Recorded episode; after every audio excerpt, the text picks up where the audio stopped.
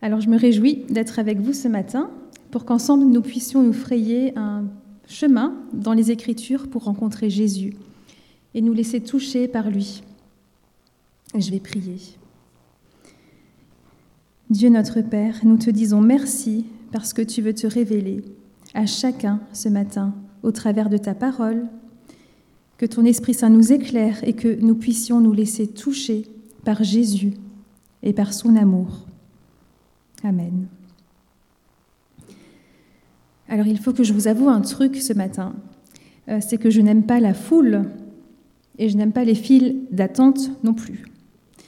Quand il y a trop de monde, je ne trouve pas ma place, il y a trop de bruit et ma voix n'arrive pas à se faire entendre par mon interlocuteur juste à côté parce que j'ai pas une voix qui porte et je n'arrive pas à voir ce que je veux. Bref, ça m'est assez désagréable en général. Pour ce qui est des files d'attente, il m'est déjà arrivé plusieurs fois de me faire doubler, ce qui n'est pas ce qu'on préfère, n'est-ce pas? Alors on va parler aujourd'hui d'un homme qui est allé vers une foule, qui a pris un bain de foule quelque part, mais qui aussi s'est fait doubler. Et cet homme, on le trouve dans l'évangile de Marc. Alors Marc, c'est l'évangile le plus court et c'est celui qu'on conseille de lire en premier à une personne qui désire découvrir la vie de Jésus. Marc met l'accent sur les actes de Jésus plutôt que, que sur les paraboles, par exemple. Il a un style concis, rapide, plein d'énergie. Il se lit vite et d'ailleurs c'est un évangile intéressant à lire d'une traite, sur l'après-midi par exemple. Et ce qui moi m'a marqué quand je, l'ai fait là récemment, c'est que le mot aussitôt est répété 42 fois. Donc il y a beaucoup de rythme et c'est vraiment euh, super à lire. Alors je rappelle juste ici que Marc désirait montrer Jésus comme étant le serviteur de l'Éternel et le sauveur du monde.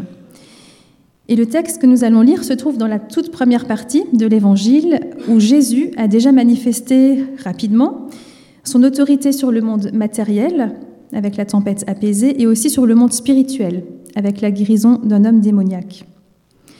Alors on va ouvrir nos Bibles dans l'Évangile de Marc chapitre 5 versets 21 à 43. Et je vais lire le texte et le commenter au fur et à mesure. Donc il pourra être affiché pour que vous puissiez suivre un petit peu. Et vous allez avoir l'impression d'être en face d'un sandwich. Alors j'espère que vous avez faim ce matin de la parole de Dieu. Et je vous propose de décomposer ensemble les différentes couches de ce récit, de trouver aussi ce qui fait sel, ce qui fait le sel de ce texte, surtout quand c'est un texte qu'on pense bien connaître. Alors verset 21. En ce temps-là, Jésus regagna en barque l'autre rive et une grande foule s'assembla autour de lui. Il était au bord de la mer. Donc Jésus quitte la rive est du lac, habité surtout par des païens, où il vient de guérir un démoniaque. Et il gagne en barque la rive opposée, qui était très peuplée à l'époque euh, et en très grande partie par des juifs. Alors une grande foule s'assemble autour de lui, et comme souvent, elle le presse et tout le monde veut s'approcher de Jésus et l'entendre. Et ça me fait un petit peu penser au spectacle de Noël à l'école de mes enfants, qui se passe à l'extérieur. Et chaque année, c'est la même chose. Les enfants sont, sont tout devant. Et les parents s'approchent au maximum sur les enfants, de telle sorte qu'on ne les voit plus. Et tout le monde se resserre vers eux, se presse autour d'eux pour les entendre et aussi pour ne pas avoir peur de manquer la belle photo. Voilà, il y a ce mouvement-là qui se fait. J'imagine bien ce mouvement autour de Jésus. Les gens se pressent. Et on peut comprendre facilement euh, cette, euh, cette foule attirée par Jésus. Alors sommes-nous autant attirés par Jésus dans notre quotidien? Courons-nous à son écoute dès le matin? Voulons-nous nous rapprocher le plus possible de lui pour entendre une parole pour nous? Est-ce que nous sommes habités par ce désir? Je poursuis. Arrive un, des chefs de synagogue nommé Jaïr. Voyant Jésus, il tombe à ses pieds et le supplie instamment. Ma fille encore si jeune est à la dernière extrémité, viens lui imposer les mains pour qu'elle soit sauvée et qu'elle vive. Premier personnage, nous avons là un des chefs de la synagogue qui arrive et qui tombe aux pieds de Jésus. Peut-être qu'il a pu se frayer un chemin plus facilement euh, que d'autres, vu son statut. En tout cas, il ne tombe pas aux pieds de Jésus par hasard. Il n'a pas trébuché devant lui. Il a vu Jésus et il est tombé à ses pieds pour le supplier. Il y a urgence, sa fille de 12 ans est sur le point de mourir. Jaïr n'est pas un responsable spirituel à proprement parler, mais il a été choisi pour être responsable de la gestion matérielle des bâtiments de la synagogue et pour présider des réunions. Mais il enseigne aussi les lois, il les applique et il souhaite les faire respecter. Et là, on se rend compte de sa démarche qui a dû lui coûter personnellement. Son geste est incroyable quand on sait que les pharisiens, choqués précédemment par la guérison de l'homme à la main desséchée par Jésus un jour de sabbat, ça vous le trouvez dans Marc 3, ont commencé à se consulter sur le moyen de le faire périr.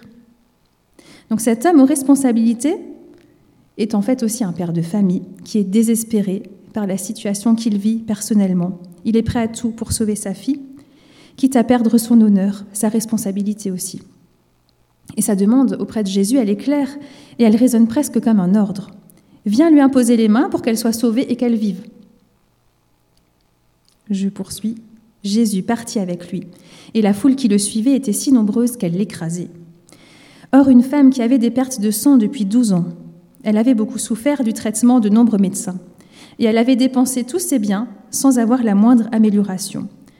Au contraire, son état avait plutôt empiré. Cette femme, donc, ayant appris ce qu'on disait de Jésus, vint par derrière dans la foule et toucha son vêtement. Elle se disait en effet, si je parviens à toucher seulement son vêtement, je serai sauvée.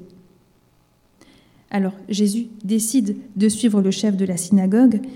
La foule était très nombreuse à l'écraser. En fait, on sent la hâte, le mouvement, on sent l'urgence. Et là, on assiste à une scène, un peu comme un arrêt sur image, on fait pause. En tout cas, c'est une scène qui a l'effet de ralentir le rythme. Et ça, c'est à cause de notre deuxième personnage qui intervient, cette fois-ci, une femme inconnue, qui se fait anonyme et qui vient en fait de doubler un notable, un chef de synagogue. Et là, on est surpris parce que Marc prend son temps pour la décrire. Diversée, rien que pour elle, alors que Matthieu, dans son évangile, raconte la même histoire et ne prend que trois versets pour cette guérison.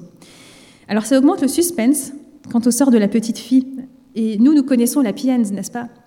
Mais imaginez le, papa qui, craint pour sa fille et qui est vraiment dans, une attente, euh, dans l'urgence.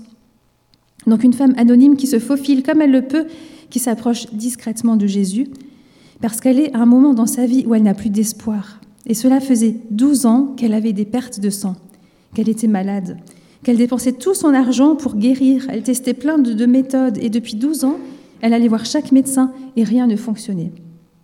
Aucun traitement n'était efficace pour elle et à chaque fois, tout la renvoyait à cette loi dans le Lévitique au chapitre 15 de l'impureté. Elle a tout essayé, mais elle, elle reste impure, elle saigne, elle est impure, mise au banc de la société. Avec aussi tout ce que ça implique comme souffrance humaine, au-delà de cette maladie, jusqu'au regard des autres posés sur elle. Si elle touche quelqu'un ou quelque chose, la personne ou l'objet devient impur. Mais cette femme, elle avait entendu parler de Jésus. Alors nous qui sommes ici, nous avons entendu parler de Jésus, et peut-être même depuis tout petit. Alors quand j'entends parler de Jésus, est-ce que j'ai envie de le rencontrer, d'apprendre à le connaître personnellement? Cette femme, elle a aperçu Jésus dont elle a entendu parler, et là, elle se dit en elle-même, si je parviens à toucher son vêtement, je serai sauvée. Elle n'est plus dans cette idée qu'il faut aller chez chaque médecin, tester un nouveau traitement et de se débrouiller seule. Là, elle, elle sent qu'elle a besoin de Jésus. Un nouveau chemin, un nouvel espoir s'est placé dans son cœur. D'ailleurs, peut-être qu'elle ne savait pas comment s'y prendre pour s'approcher de Jésus. Alors oui, le toucher, ou au moins toucher le, bout de son vêtement, l'effleurer, un espoir pour être guéri. Non, en fait, elle voulait être sauvée. Elle a sans doute bien remarqué que Jésus n'est pas un thérapeute comme tous ceux qu'elle a rencontrés et qu'il y a quelque chose de très différent chez lui. Elle sait que si elle le touche, il se passera quelque chose. Et donc elle est prête à en faire l'expérience. Et je reviens à notre texte. À l'instant, l'hémorragie s'arrêta et elle ressentit dans son corps qu'elle était guérie de son mal. Aussitôt Jésus se rendit compte qu'une force était sortie de lui. Il se retourna dans la foule et il demandait Qui a touché mes vêtements? Ses disciples lui répondirent Tu vois bien la foule qui t'écrase et tu demandes qui m'a touché. Mais lui regardait tout autour pour voir celle qui avait fait cela. Donc cette femme arrive à toucher le vêtement de Jésus et aussitôt son hémorragie cesse. Guérison invisible de l'extérieur et seulement perceptible par cette femme qui est concernée et par Jésus. Alors en principe, lorsqu'un médecin est appelé pour une urgence, il ne doit pas se laisser distraire durant le trajet. Jésus aurait pu continuer son chemin.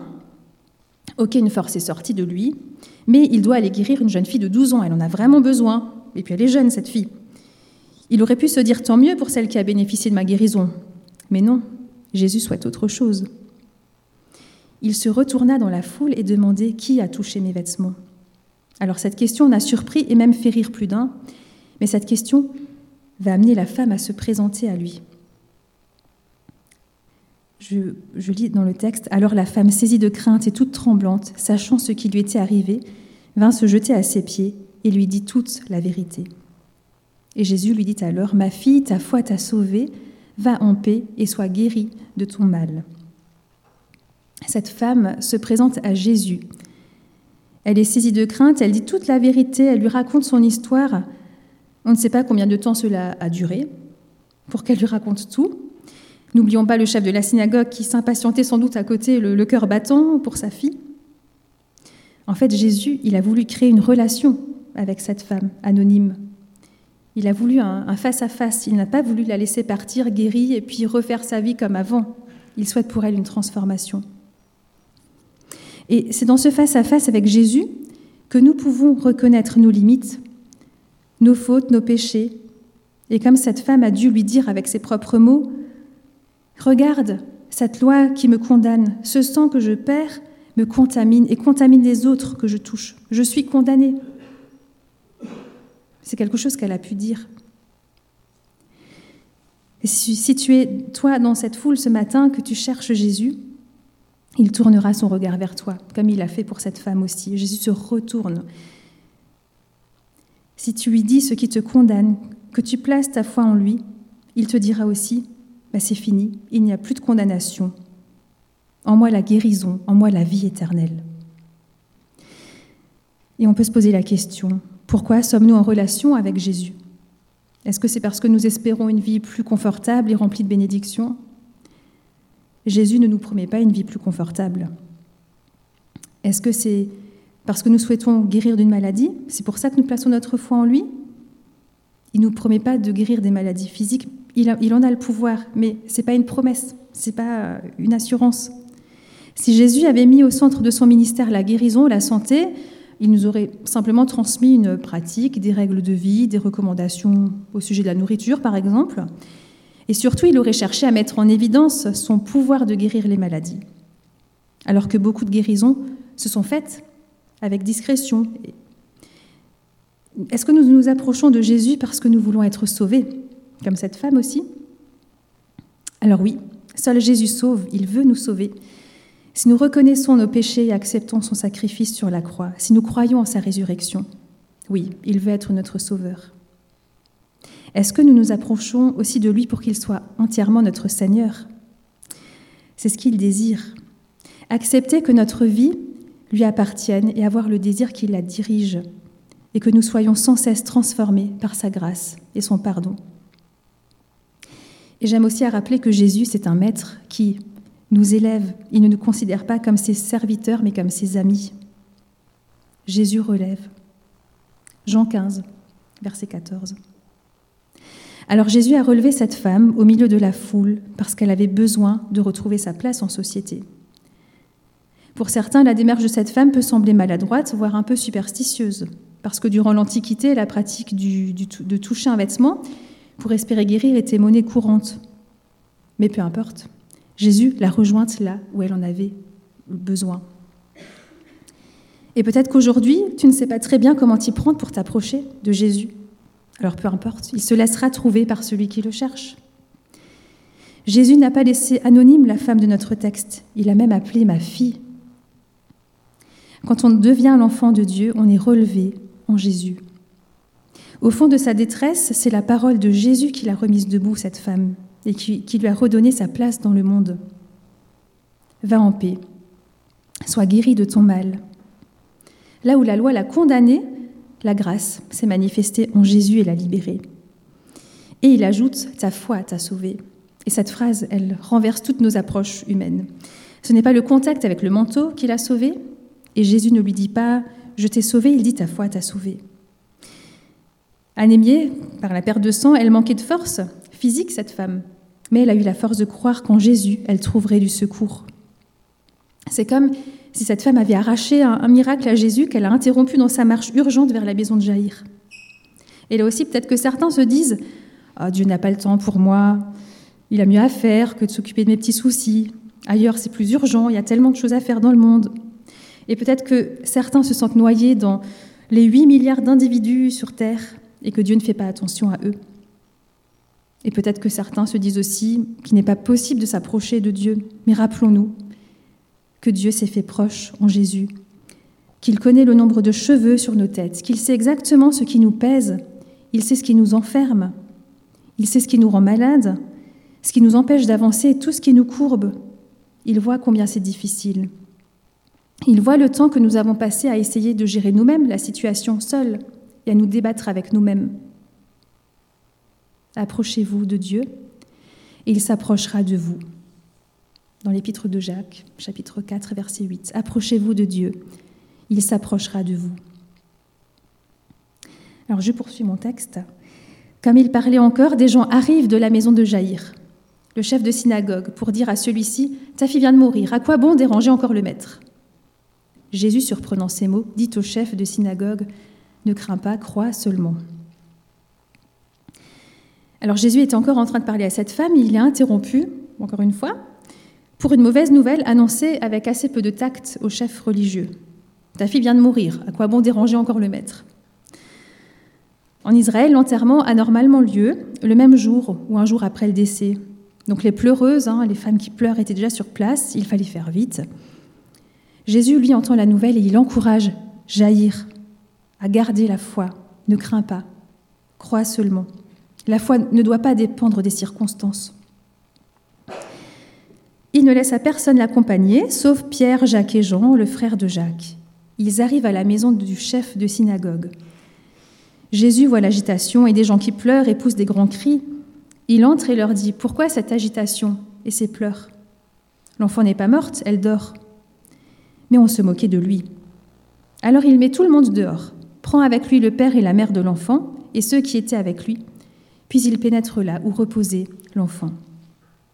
À ce moment-là, il faut savoir qu'aux yeux de Jaïr et des Juifs pieux, aux yeux de la loi, Jésus est rendu impur jusqu'au soir par son vêtement, puisque cette femme impure a touché Jésus.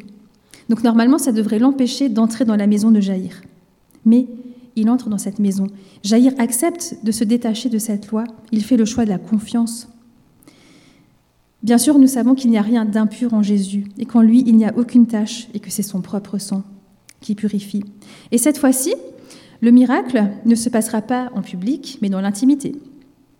Nous venons de voir Jésus guérir une femme au milieu de la foule, dans le bruit, le mouvement, et ici, Jésus pose une parole au milieu de l'agitation, des pleurs et des cris. L'enfant n'est pas morte, elle dort. Jésus met de l'ordre en mettant tout le monde dehors.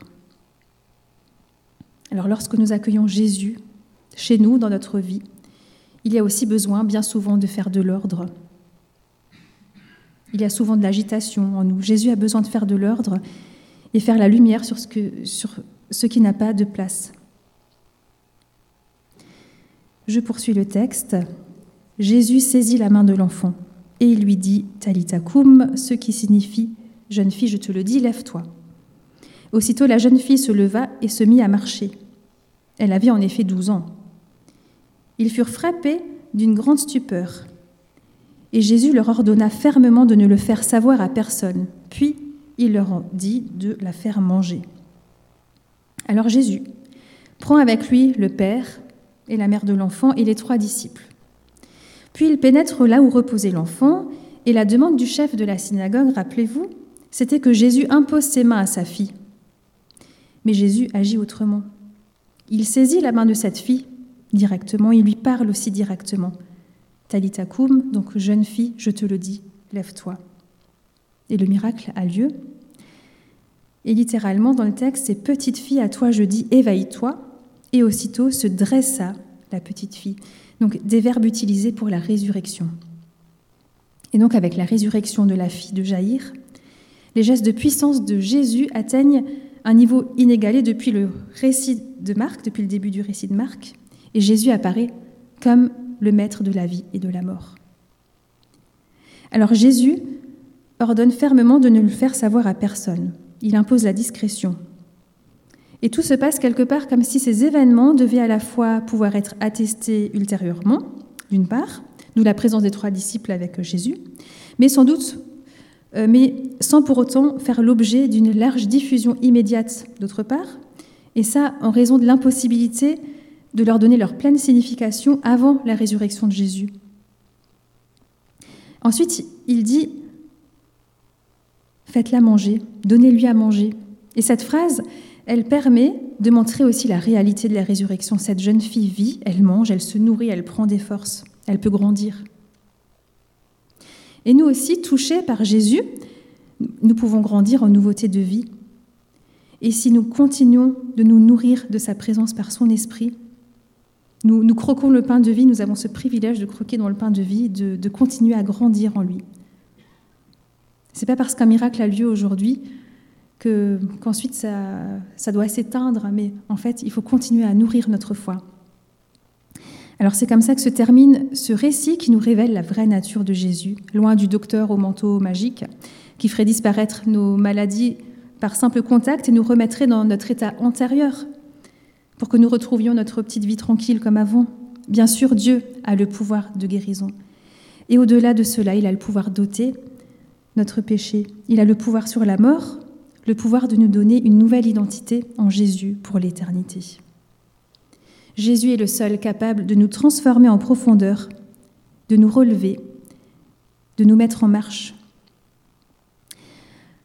Alors je reviens à mon petit sandwich, hein, vous l'avez compris. Nos deux couches de sandwich sont assez différentes, mais ont aussi des points communs. Donc il y a la foule dans la rue d'un côté et les sept personnes dans une chambre. Il y a une femme pauvre exclue et par ailleurs un notable, un responsable religieux. Il y a une adulte qui se met en marche vers Jésus et de l'autre côté, un père qui vient pour sa fille. Les deux couches de sandwich se ressemblent aussi et sont liées par le fait que le même mot, fille, est employé par Jésus pour désigner l'une et l'autre femme. La femme adulte, quand Jésus dit Ma fille, ta foi t'a guérie, et la fille de Jairus, quand les messagers annoncent son décès. Cette femme plus âgée est aussi précieuse que cette jeune fille de 12 ans. Ça, c'est important. Et les deux récits sont aussi liés par ce chiffre 12. Alors le 12 représente dans, dans la Bible la plénitude. Alors cette femme malade, qui ne peut plus être féconde hein, par cette perte de sang, et cette petite fille de 12 ans, l'âge où, naît la fécondité qui en est empêchée, quelque part, c'est moi, c'est nous tous, sans l'intervention de Jésus. Jésus souhaite nous guérir, non pas pour que nous retrouvions notre vie d'avant, mais pour que nous puissions vivre sous le bénéfice de sa grâce, et que notre vie soit féconde, et qu'elle puisse porter du fruit. Alors ne restons pas dans la foule, comme des anonymes en observation, n'ayons pas peur de déranger le Maître. Jetons-nous aux pieds de Jésus. Pas besoin de code particulier pour ça. Venons entiers comme nous sommes, implorons sa guérison sur nos vies. Laissons-le entrer dans nos maisons pour qu'il y mette de l'ordre et vivons une vie transformée au bénéfice de sa grâce, de son pardon. Et alors, à celui qui par la puissance qui agit en nous réaliser infiniment au-delà de ce que nous demandons ou même pensons, à lui soit la gloire, dans l'Église et en Jésus-Christ pour toutes les générations et pour l'éternité. Amen.